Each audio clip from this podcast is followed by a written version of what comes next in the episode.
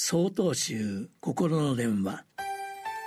今週は「冬を前に」と題して青森県大安寺長岡俊丈さんのお話です。季節は秋。これからの時期紅葉が見頃を迎えます。また実りの季節でもあり旬の野菜や果物を味わう方も多いことでしょう。一方秋が終われば季節は冬へと移り変わるためなんとなく気持ちが暗くなる方はいらっしゃいませんか？一番好きな季節について聞いたアンケートの結果によると好きな季節は春秋夏冬の順とのこと。雪国にいる私もまた雪かきの季節が始まるなと憂鬱になります。一方植物の世界から季節を見るとどうでしょう。例えば樹木は春になると花を咲かせ夏になると実を結び秋になるとその実が地面に落ちたり鳥が運んだりして種がまかれます？冬の間木はその芽にしっかりと養分を蓄え春の芽吹きに備えています。植物にとっては冬もまたかけがえのない季節なのです。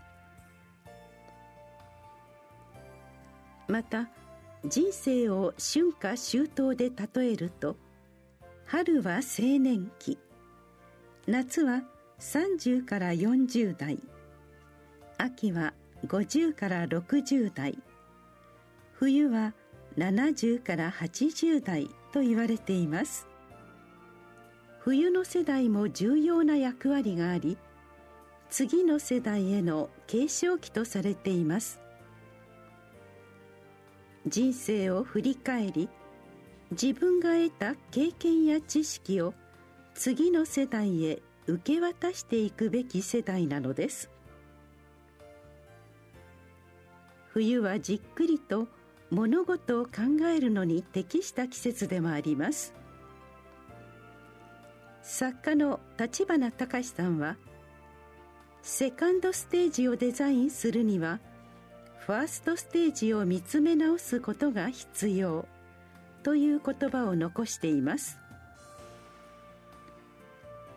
冬の間こそ来たる新しいステージに向けどのように生きるか熟考してはいかがでしょうか。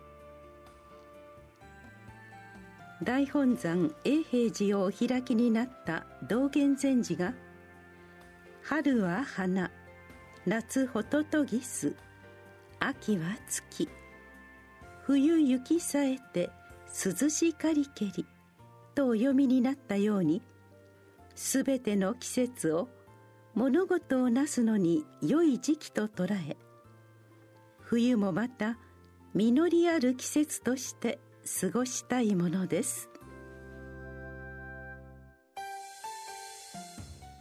10月31日よりお話が変わります。